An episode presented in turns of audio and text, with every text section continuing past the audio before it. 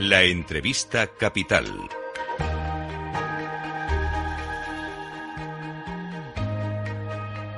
Luis Vicente Muñoz. Vamos a analizar uno de los elementos de la actualidad más llamativos de las últimas horas. De hecho, ahora mismo el mercado fuera de hora Netflix viene subiendo un 8,7%. En este momento en el que se habla tanto de la tecnología, del entretenimiento, de la inteligencia artificial, de cómo está cambiando el mundo por ese lado, este foco nos permite observarlo con mucha curiosidad, porque Netflix es uno de los líderes en el entretenimiento eh, digital. De hecho, el mercado esperaba que siguiera sumando suscriptores de pago. Esperaba pues 9 millones más, 8, 9 millones más, pero es que ha sumado 13 millones más. Y tiene ahora mismo 260 millones de suscriptores en todo el mundo. La empresa de los gatos, es donde tiene su sede en California, pues está además aumentando sus ingresos.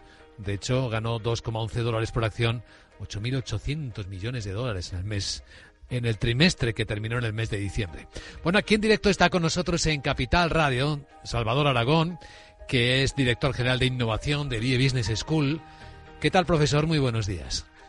Hola, muy buenos días. ¿Qué tal todo? Pues eh, mirando Netflix, entre otras cosas. ¿Qué, ¿Qué nos dicen sus números? Pues eh, los números lo que nos dice es que Netflix ha sido, primero que está efectuando una transición muy interesante que le ha permitido crecer en, tres dimensiones, ¿no? Me ha gustado mucho la primera palabra que has utilizado para referirse a Netflix, que es eh, compañía de entretenimiento. Seguimos asociando Netflix al mundo del streaming, y al mundo de las series y los contenidos más cinematográficos, pero tiene un proceso de diversificación extraordinariamente interesante. Por ejemplo, este último quarter ha entrado con fuerza en el mundo de los deportes, que nos resultaba como muy ajeno al perfil que todos tenemos en mente con Netflix y también de forma muy interesante está empezando a unir eh, contenidos audiovisuales con juegos, generando propuestas o paquetes de, entretenimiento integrados. ¿no? Por ejemplo, lo que ha hecho este año con, con eh, Grand Theft Auto ha sido simplemente espectacular, incorporar el juego en un paquete dentro de la suscripción. Es decir, que estamos viendo cómo emerge una figura del entretenimiento que más que multicanal, podríamos llamarle multidispositivo, eh, que probablemente defina los próximos años en la evolución de este mundo. Hmm. No deja de llamarnos la atención que algunos de los elementos nuevos que añaden valor a sus suscriptores se parecen mucho a la televisión tradicional, como las transmisiones deportivas que, citabas. Efectivamente, es decir, estamos. Eh, el mundo de la televisión fue muy eficaz identificando los, grandes drivers y los grandes contenidos que, generaban entretenimiento. Por eso creo que el, el, el, esa palabra va a ser clave en los próximos años y veremos, de hecho, probablemente convergencia con otras formas de entretenimiento que catalogábamos como más tradicionales. Eh, hay ciertas intuiciones de que veremos pronto a Netflix en el mundo de los eSports, pero también en el de los reportes físicos. Hmm. O sea que nos vamos a llevar sorpresas en los próximos años. Sigue siendo una parte importante de su modelo de negocio la producción propia, las producciones. Bueno, tiene 18 nominaciones a los Oscars de ayer mismo.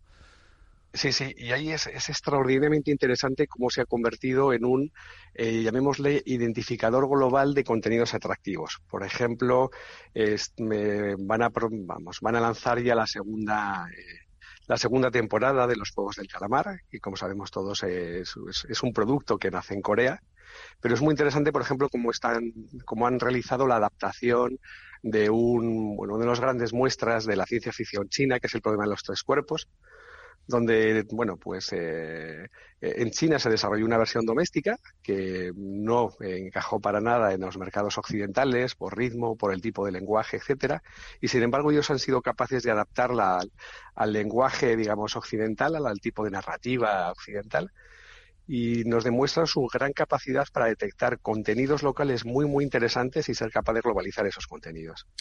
¿Y es que son muy listos los directivos de Netflix o que usan muy bien ya la inteligencia artificial y adivinan los gustos de los suscriptores?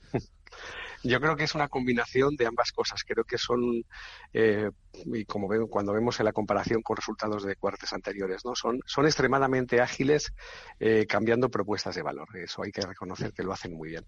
Y luego la incorporación de tecnología es lo que les está permitiendo en este momento la inteligencia artificial, yo creo que más que, más que expandir, es generar tasas de rotación, tasas de churn mucho más bajas que otros competidores. Es decir, son capaces de entender, fidelizar y me van a permitir que utilice un término un poquito más duro, domesticar de una forma mucho más agradable a sus clientes que otros competidores.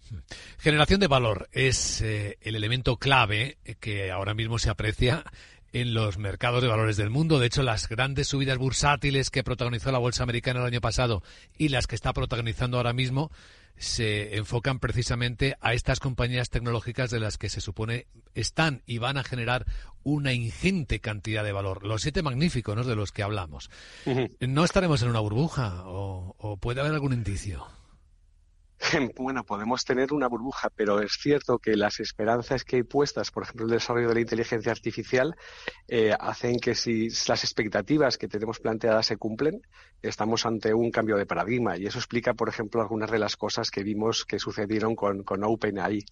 Eh, donde lo que se dice eh, entre líneas es que la apuesta que se planteaba para la siguiente generación de inteligencia artificial, para Q requería unas inversiones que, eran dos, tres, incluso órdenes de magnitud mayores que las que se habían hecho hasta ahora.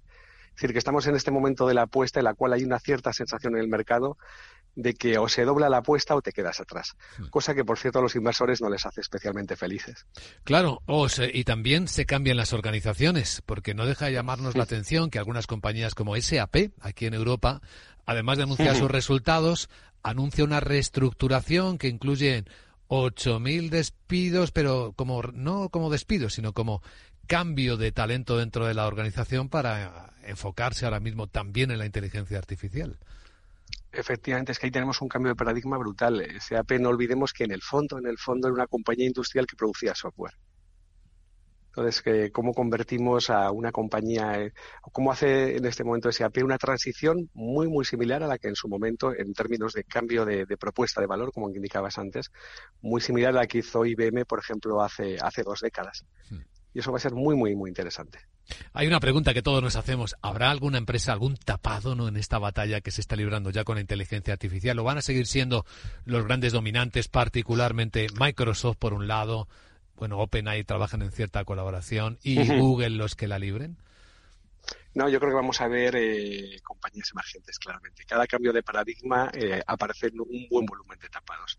De hecho, yo creo que lo que tenemos que empezar a mirar ahora es en, nichos eh, donde el desarrollo está siendo mucho, mucho más rápido. ¿no? Por ejemplo, eh, probablemente nos encontremos tapados en el mundo de Internet de las Cosas y eso probablemente también explique parte de la reacción de, de SAP nos vamos a encontrar con tapados que van a venir de, mundos bastante exóticos, como por ejemplo el mundo de el mundo de los videojuegos. Yo estoy convencido de que ahí estamos viendo aparecer nuevos modelos de interacción con el cliente que van a ser bastante disruptivos. Y tengo la intuición de que en algunos otros mundos, como en el mundo, por ejemplo, de, de, la salud, también vamos a ver algún tapado haciendo uso de la inteligencia artificial y desarrollando modelos que luego se van a extender a otros ámbitos. Aprovecho eh, su vocación como formador, como director general de innovación del IE Business School para hacerle una pregunta de mucho interés, sobre todo para la gente joven. ¿Qué tipo de habilidades, qué tipo de formación sería la adecuada para ponerse en el camino de esta suerte de la IA o de lo que venga ahora mismo? ¿Es lo que hay o hay que pensar de otra manera?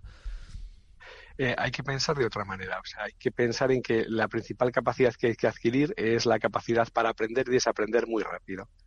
Es decir, hay que tener unos fundamentos que te permitan eh, adquirir, un, digamos, desde el punto de vista de conocimientos, un set básico de conocimientos que te permita incorporar de forma adecuada eh, las nuevas tecnologías, las nuevas metodologías, las nuevas formas de trabajo.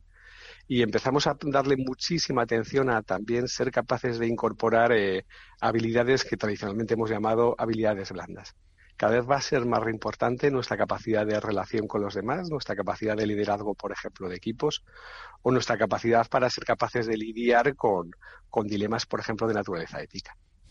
Estamos hablando de habilidades puramente humanas, más que las de alta tecnología. Efectivamente. Es decir, la capacidad para, yo siempre digo, establecer un diálogo adecuado con la inteligencia artificial. Eh, la relación con la inteligencia artificial, si lo hacemos bien, va a ser socrática, va a ser un diálogo vamos a tener un coach, un ayudante que nos va a aumentar. Pero tenemos que ser capaces de establecer el diálogo adecuado y hacerle las preguntas adecuadas a ese, esa ampliación de nuestra inteligencia que tenemos a nuestro lado. Qué maravilla poder comenzar el día con una reflexión en, en esta dirección eh, tan inteligente, tan inspiradora. Salvador Aragón, director general de innovación del IE Business School. Gracias por acompañarnos en Capital Radio. Que vaya bien el día. Gracias a vosotros igualmente y un fuerte abrazo.